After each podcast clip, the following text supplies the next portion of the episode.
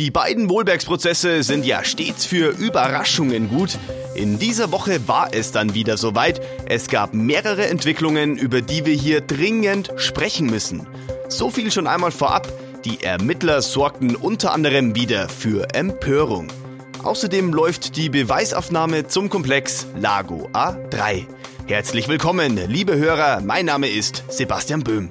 Meine Kollegin Christine Strasser war an beiden Tagen wieder ganz nah dran am Geschehen und jetzt sitzt sie mir gegenüber. Hallo Christine.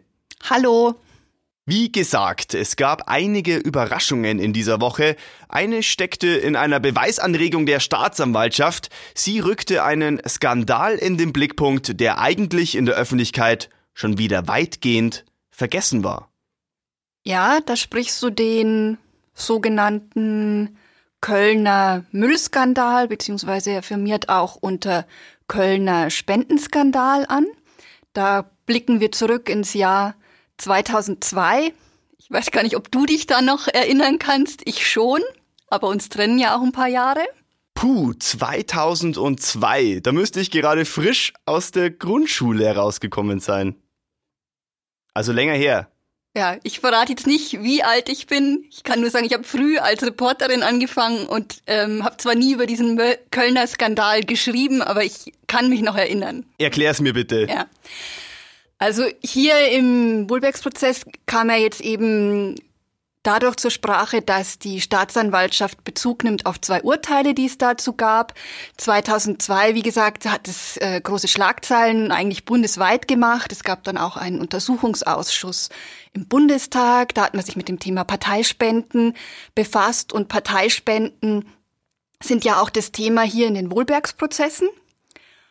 Und die Staatsanwaltschaft hat sich jetzt eben auf diese beiden Urteile also es sind zwei Urteile, auf die sie sich da beziehen, hat darauf zurückgegriffen, weil ja die Frage ist, es hat auch schon im ersten Prozess ähm, eine Rolle gespielt, wie ist denn mit den Spenden umzugehen, die vor der Oberbürgermeisterwahl geflossen sind. Da ist ja eben dieser entscheidende Punkt, da war Joachim Wohlbergs noch dritter Bürgermeister und erst durch die Wahl ist er dann Oberbürgermeister geworden.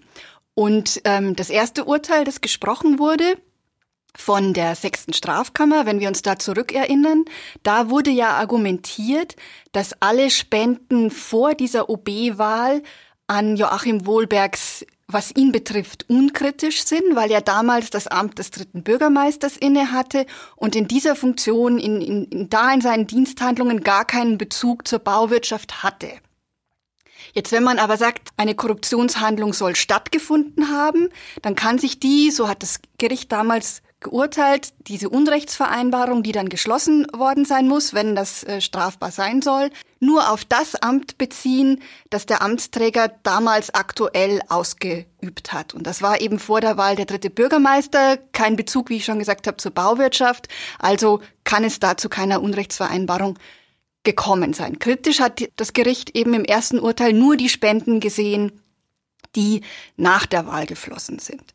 Die Staatsanwaltschaft sieht es anders und will jetzt eben mit diesen beiden Urteilen, wo das angeblich anders entschieden wurde. Ich habe das jetzt noch nicht so genau ähm, mir alles angeguckt und studiert, aber das Argument ist, dass da durchaus ähm, es schon kritisch gesehen wurde, dass Spenden vor einer Wahl an einen Amtsträger geflossen sind mit Bezug auf dessen ähm, Amt danach ähm, und dass auch da ein Amtsträger Objekt von ähm, Korruption sein kann. Also im Grunde geht es ein bisschen um die Frage, wenn man es jetzt laienhaft ausdrückt, ist das Anfüttern eines Amtsträgers legal? Also ich versuche das jetzt nochmal zusammenzufassen, einfach nur um abzuchecken, ob ich das auch alles richtig verstanden habe. Sag's mal mit deinen Worten.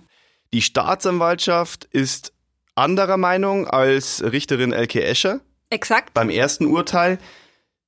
Denn die Staatsanwaltschaft sieht schon, sieht es schon so, dass es auf die Position allein ankommt und nicht, ob äh, der dritte Bürgermeister keinen Einfluss auf die Baubranche hat. Hm, nicht ganz. Aber es ist so, Sie sagen, gut, es ist ja unbestritten, Wohlbergs war vor der Wahl dritter Bürgermeister. Aber sie sagen zum einen, Spenden können schon kritisch sein, weil er war Amtsträger und sie können allein schon dadurch kritisch sein, dass er Amtsträger war und diese Spenden im Hinblick auf, weil er war der, eigentlich der aussichtsreichste Kandidat in der OB-Wahl und diese Spenden sind im Hinblick auf die OB-Wahl, auf, auf sein mögliches Amt als Oberbürgermeister geflossen. Allein das schon könnte kritisch sein und, das ist auch ein Punkt, sie sagen auch als dritter Bürgermeister war er ja Stellvertreter des Oberbürgermeisters. Er hat diese Stellvertreterfunktion auch, ähm, es sind drei Sitzungen genannt worden, zum Beispiel im Planungsausschuss, im Stadtrat ähm, ausgeübt, war dort mit ähm, Fragen aus der Bauwirtschaft befasst. Und Sie sagen, ob er jetzt, ob das jetzt konkret zu seinem Aufgabenzuschnitt als ähm, dritter Bürgermeister gehört hat, ist nicht relevant, weil es reicht, dass er in seiner Funktion auch abstrakt dafür zuständig war. Und es war sogar ganz äh, in der Tat so, dass diese Stellvertreterfunktion als dritter Bürgermeister, als Stellvertreter des Oberbürgermeisters zu sein, in Regensburg auch gelebt wurde. Und das untermauern sie eben damit, dass es tatsächlich diese Sitzungen im Planungsausschuss gab, die Wohlbergs damals geleitet hat. Es bleibt spannend. Ja, ich hoffe, wir haben das jetzt halbwegs erklärt. Es ist sehr rechtlich sehr kompliziert und auch hoch umstritten, aber ja, wir versuchen unser Bestes. Wir geben unser Bestes und wir geben natürlich auch unser Bestes, um Ihnen ein Gefühl für die Stimmung im Sitzungssaal 104 immer wieder zu geben. Und ich kann mir vorstellen, dass dieser Vorstoß der Staatsanwaltschaft auf Verteidigerseite nicht ganz so gut angekommen ist, oder?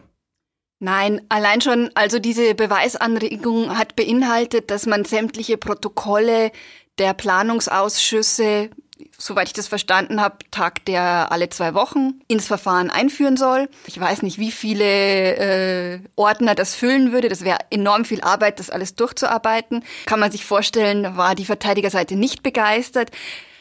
Die Verteidigerseite war auch von der inhaltlichen Argumentation der Staatsanwaltschaft nicht begeistert. Rechtsanwalt Georg Karl hat sich am Donnerstag da dann auch nochmal zu Wort gemeldet und das eigentlich sehr deutlich kritisiert. Er sagt, diese zwei Urteile, die die Staatsanwaltschaft jetzt herangezogen hat, die passen zum einen gar nicht auf diese Konstellation, die wir hier in Regensburg haben. Und ähm, es ist auch nicht so, also diese Urteile sind auch vom Bundesgerichtshof gelandet und dort wohl bestätigt worden. Aber ähm, da muss ich jetzt darauf vertrauen, dass das richtig ist, was Karl sagt. Er sagt, da wurde vom Bundesgerichtshof gar nichts über diese zeitliche Dimension, wann Spenden geflossen sind, ausgesagt. Also es passt gar nicht auf, auf das, was die Staatsanwaltschaft damit jetzt ähm, sozusagen äh, das Argument, das sie führen will. Efi Reiter begrüßt in unserem Podcast Hörsport regelmäßig Sportler aus der Region und entdeckt ihre einzigartigen Geschichten. Dieses und viele weitere Podcast-Angebote finden Sie auf mittelbayerische.de slash podcast. Christine, was passiert denn jetzt eigentlich mit dieser Beweisanregung der Staatsanwaltschaft? Naja, die Verteidiger haben noch Möglichkeit, äh, Stellung dazu nehmen und dann wird das Gericht entscheiden. Vielleicht such, versucht man auch äh, eine Kompromisslösung zu gehen, dass eben nur die Protokolle, also wenn die Staatsanwaltschaft da gar nicht mit sich reden, dass man versucht zu sagen, ja, dann gucken wir uns halt die Protokolle von diesen vier Sitzungen, die das oder drei Sitzungen aus dem Planungsausschuss an, wenn die Staatsanwaltschaft das gern möchte. Ähm, aber auf alle Fälle muss das Gericht dann irgendwann über diesen Antrag entscheiden. Zündstoff ergab sich auch durch die Aussage des Leiters des Regensburger Bauordnungsamtes, Armin Froschhammer. Dabei ging es zunächst um die Baugenehmigung für eine Logistikhalle. Ja, und das war eigentlich auch noch äh, relativ unspektakulär, hat einfach geschildert, wie das ablief. Da gab es jetzt keine großen Überraschungen. Das entsprach einfach dem Ablauf. Er hat es weitgehend bestätigt, dass man seitens der Verwaltung eben ähm, wirklich Bedenkenträger war, was diesen äh, Antrag betroffen hat, dass man eigentlich der Meinung war, man könne diese Halle nur genehmigen, wenn auch ein Bebauungsplan für das Areal steht. Mal nebenbei bemerkt, den gibt es bis heute nicht. Das zieht sich jetzt über sieben Jahre, aber es gibt diesen Bebauungsplan immer noch nicht. Und ähm, auf der anderen Seite stand eben die Politik, also nicht nur Wohlberg, sondern auch Stadträte aus seiner ähm, Regierungskoalition, aber auch Stadträte der CSU, die sich für diesen Antrag ausgesprochen haben, die das unterstützt haben. Also es gab eine einen breiten politischen Willen, diese Logistikhalle zu bauen. Und man hat es eben damit begründet, dass es ähm, für die wirtschaftliche Entwicklung der Stadt wichtig sei, auch um Arbeitsplätze zu schaffen. Und das war auch der Standpunkt, den wiederum das Amt für Wirtschaftsförderung vertreten hatte. Nur noch mal schnell zum Verständnis, wir sprechen hier über den Komplex Lago A3. Genau, falls wir das jetzt noch nicht genannt haben, es geht um den Komplex Lago A3 und im Zentrum dieses Komplexes steht eben die Baugenehmigung für eine Logistikhalle für ein Unternehmen der Gebrüder Schmack, die ja beide auch Mitangeklagte sind. Und naja, es ist eben zu klären, diese Baugenehmigung, die dann erteilt wurde, ist eine. Wohlbergs hat sie unterschrieben. Genau, das ist eben der Punkt. Wohlbergs hat diese Einzelbaugenehmigung unterschrieben, was ungewöhnlich ist. Es ist wohl die einzige Baugenehmigung, die er selber unterschrieben hat, weil aus der Verwaltung, und das hat wiederum der Leiter des Bauordnungsamts auch erklärt und begründet, der wollte diese Baugenehmigung nicht unterschreiben. Aus welchen Gründen? Er hat gesagt, dass es schon immer seine Haltung gewesen sei, dass sie eigentlich nicht möglich ist, dass es nicht möglich ist, diese Genehmigung zu erteilen, ohne eben diesen Bebauungsplan zu haben. Deswegen war er grundsätzlich dagegen und dann hat er schon eingeräumt, damals liefen ja schon die Ermittlungen in, ich nenne es jetzt mal Korruptionsaffäre im, Spen im Spendenskandal. Und man wusste, dass da die Staatsanwaltschaft vermutlich jetzt sehr genau darauf schauen wird. Und er sagt, naja, das hat schon auch eine Rolle gespielt, dass er dann da letztlich auch keine Unterschrift unter diese Baugenehmigung setzen wollte. Aber seine Haltung, die habe er schon vorher gehabt und die sei auch immer die gleiche geblieben. Also wie wir gerade schon gehört haben, seitens der zuständigen Ämter der Stadtverwaltung gab es einerseits Bedenken. Genau, die baufachlich zuständigen Ämter hatten da Bedenken. Aber es war auch viel Verständnis für das Vorgehen von Joachim Wohlbergs zu hören. Stichwort Ermessensspielräume. Genau, das war nämlich der Punkt. Da sprichst du jetzt eine E-Mail an, die im Prozess auch diskutiert wurde. Die hat Joachim Wohlbergs an die Amtsleiter und Referenten verschickt und hat eben gebeten, dass man ihm aufzeigt, wie sich diese Baugenehmigung, wie sich das aus ihrer Sicht darstellt. Er hat darum gebeten, dass man ähm, Möglichkeiten aufzeigt, wie denn vielleicht eine Baugenehmigung für diesen Einzelfall doch möglich sein könnte und eben da das Stichwort Ermessensspielräume oder Abwägungsspielräume, die solle man ihm beschreiben. Und die ähm, Beamten haben vor Gericht beschrieben, dass das jetzt nicht ungewöhnlich ist, dass man das einem Politiker schildert, was denn da abwägungstechnisch möglich ist und dass es auch das gute Recht eines Oberbürgermeisters ist, dass er darum bittet. Und diese Bitte also, oder diese Aufforderung haben sie jetzt nicht als Weisung verstanden. Das ist auch wichtig. Naja, es geht einfach darum, wenn ein Oberbürgermeister ein politisches Ziel hat und das politisch durchsetzen will, will er natürlich auch bei seinen zuständigen Leuten in den Ämtern nachfragen, äh, oder ihnen mitteilen, Leute, wenn es irgendwie geht, äh, dann zeigt mir das bitte auf, oder? So kann man das verstehen. So würde ich es auch verstehen, genau. Wie könnte es gehen? Um, Ob es da Wege gibt, das sollte ihm aufgezeigt werden, ja. Nochmal schnell zurück zum Zeugen Armin Froschhammer, wie gesagt, dem Leiter des Regensburger Bauordnungsamtes, denn eine seiner Aussagen hinsichtlich der Ermittlungsarbeiten könnte Wellen schlagen. Ja, und das ist eben die Überraschung, die in dieser Aussage steckt. Da muss man wieder jetzt zurück zum ersten Prozess gehen und zu dem leitenden Ermittler der Polizei, der da mehrfach aussagen musste und unter anderem einmal eben in Bezug auf den Leiter des Bauordnungsamtes erwähnt hat, dass dieser zu ihm gesagt habe, naja, die ähm, Aussagen aus der Verwaltung, das laufe deshalb so zäh oder da wolle sich eben niemand äußern, weil alle Ko Konsequenzen befürchten und ähm, laut dem Ermittler, ich hab's nicht mehr ganz genau im Wortlaut im Kopf, aber so sinngemäß hat er gesagt, dass der eben befürchte, wenn Wohlbergs jetzt zurückkomme, dann müsse er in, in einer Kammer im Keller Akten abstauben. Und jetzt, bei seiner eigenen Aussage vor Gericht, hat der Leiter des Bauordnungsamtes eben dieser Darstellung widersprochen. Also er will es so nicht gesagt haben und schon gar nicht mit Bezug auf Wohlbergs. Heißt Akten im Keller abstauben, Karriere erstmal beendet oder der Aufstieg erstmal beendet. Naja, wenn, wenn man, wenn dieser Ausdruck so gefallen ist, dann würde ich den auch so verstehen, dass das dann die Konsequenz äh, ist, die jemand befürchtet. Aber ich habe jetzt noch nicht ganz verstanden, ist denn das jetzt so gefallen? Wie hat er das gemeint? Das wird schon ein spannender Tag, wenn der Ermittler dann mal aussagen muss. Mitte Dezember wird das wohl sein. Weil der hat es eben anders geschildert Und natürlich kann jetzt nur einer, eine Version richtig sein, wobei man kann Dinge ja auch immer falsch verstehen. Das kennen wir in unserem Beruf auch. Äh, einer erzählt was, man fasst es so auf, der andere nicht. Der Punkt ist, diese, das ist nicht, nichts, was in, im Vernehmungsprotokoll äh, auftaucht, sondern das soll er so zwischen Tür und Angel gesagt haben. Also es ist immer schwierig mit solchen Aussagen. Die Sache ist doch ganz einfach. Die eine Seite behauptet das, die andere Seite behauptet das und wir ordnen die Dinge für Sie ein, liebe Hörer, und sprechen darüber. Ja, so schaut's aus. Und am Ende muss das Gericht entscheiden, nicht wir. Haben Sie Fragen, Anregungen oder Wünsche? Schreiben Sie uns eine Mail podcast.mittelbayerische.de. Zudem wurde am Mittwoch die ehemalige Leiterin von Wohlbergs Wahlkampfbüro geladen.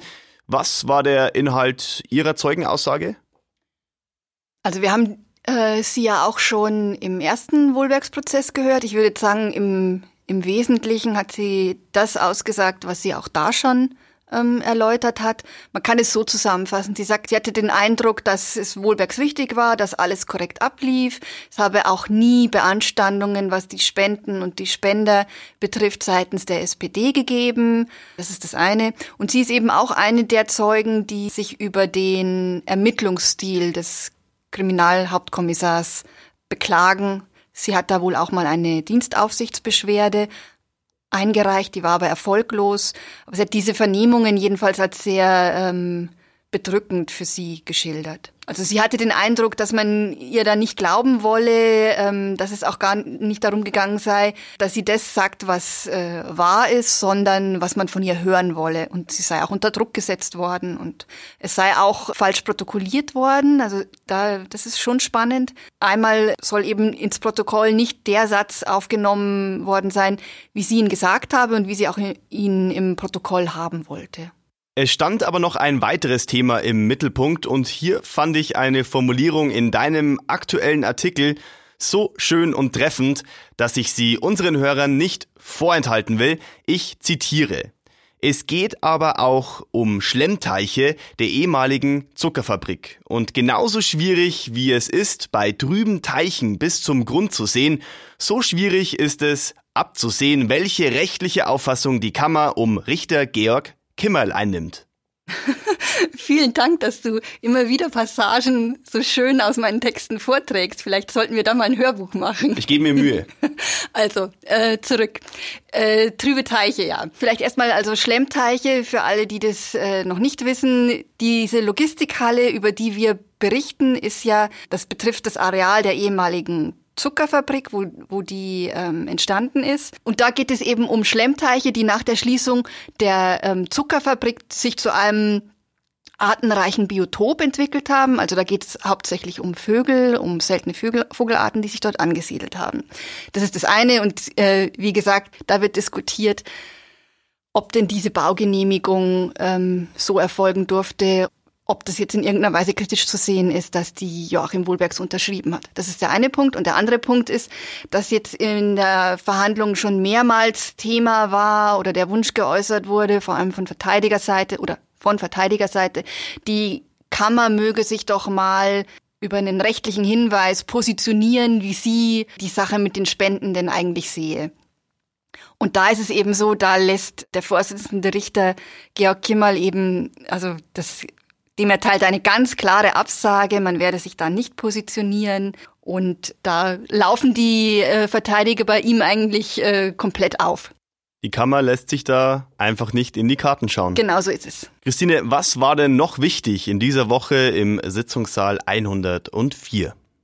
Naja, wichtig. Ich weiß gar nicht, mich hat diese Woche irgendwie ich muss jetzt immer wieder auf den Ton, der dann da oft kommt, zurückkommen, obwohl ich das eigentlich gar nicht mehr wollte. Aber ich fand dieser Woche, mich hat das irgendwie sehr bedrückt, dann immer wieder diese Nickeligkeiten, Scharmützel, die ich auch ehrlich gesagt nicht verstehe. Und da spreche ich schon ähm, so den Verhandlungsstil von Anwalt Peter Witting mal wieder an und auch wie sich Joachim Wohlbergs dann stellenweise äußert. Es ist halt ständig so, dass es Sticheleien und Anspielungen und manchmal ist es auch fast schon eine Art wie so eine Stammtischpöbelei gegenüber den Staatsanwälten gibt. Und ich sehe halt, ich, ich verstehe es halt schlichtweg nicht. Also weil auf der einen Seite beklagen sie immer, dass es alles so lang dauert und sie möchten, dass das, ähm, das Verfahren möglichst schnell geführt wird.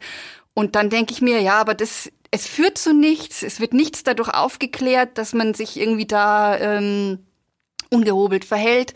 Ähm, es führt dann nur wieder zu Auseinandersetzungen, dann wird wieder ewig äh, rumdiskutiert, dann antworten die Staatsanwälte, dass sie sich das so nicht anhören wollen, dann geht's wieder zurück und so weiter. Und ich, ähm, also ich habe den Richter gut verstehen können. Es gab so eine Stelle, da hat er auch irgendwie mal so kurz gesagt, er versteht es jetzt einfach nicht mehr, was das da soll. Und mir geht's eigentlich auch so. Ich, ich kann es nicht nachvollziehen. Weil wie gesagt, auf der einen Seite ist dieser laute Ruf, es möge doch schneller weitergehen. Und dann wird wieder auf die Kommunalwahl hingewiesen, die ja schon im März sei. Und ich denke, ja, die Verhandlung könnte sehr viel zügiger stattfinden, wenn man sich das einfach alles sparen würde. Man hat ja auch gesehen, ich habe ja schon angesprochen, Rechtsanwalt Georg Karl hat die Staatsanwaltschaft auch kritisiert, auch mit deutlichen Worten, aber es war im Ton halt völlig normal, ohne dass man da jetzt irgendwie wieder mit Sticheleien oder so unterschwelligen, ähm, seltsamen Anreden operiert hat. Und also wie gesagt, das, ich verstehe das überhaupt nicht. Dann kommen wir jetzt zügig zur allerletzten Frage. Wie und wann geht es weiter in diesem Prozess? Es geht nächste Woche weiter, zwei Verhandlungstage. Es geht weiter in der Beweisaufnahme Lago A3. Da teile ich auch die Einschätzung, die vor Gericht geäußert wurde. Zum Sachverhalt wird sich da jetzt kaum was Neues noch ergeben, aber es sind geladen der Finanzreferent, die Planungsreferentin, zwei Stadträte, Horst Meyerhofer und Tina Lorenz, wenn ich das jetzt äh, richtig im Kopf habe, doch, ja. Und eine Mitarbeiterin der Gebrüder Schmack soll auch aussagen. Ich danke dir für deine Einschätzungen, Christine.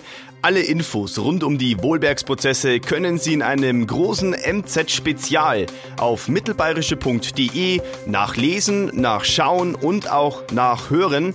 Und damit sage ich Tschüss und bis zum nächsten Mal hier in unserem Sitzungssaal 104.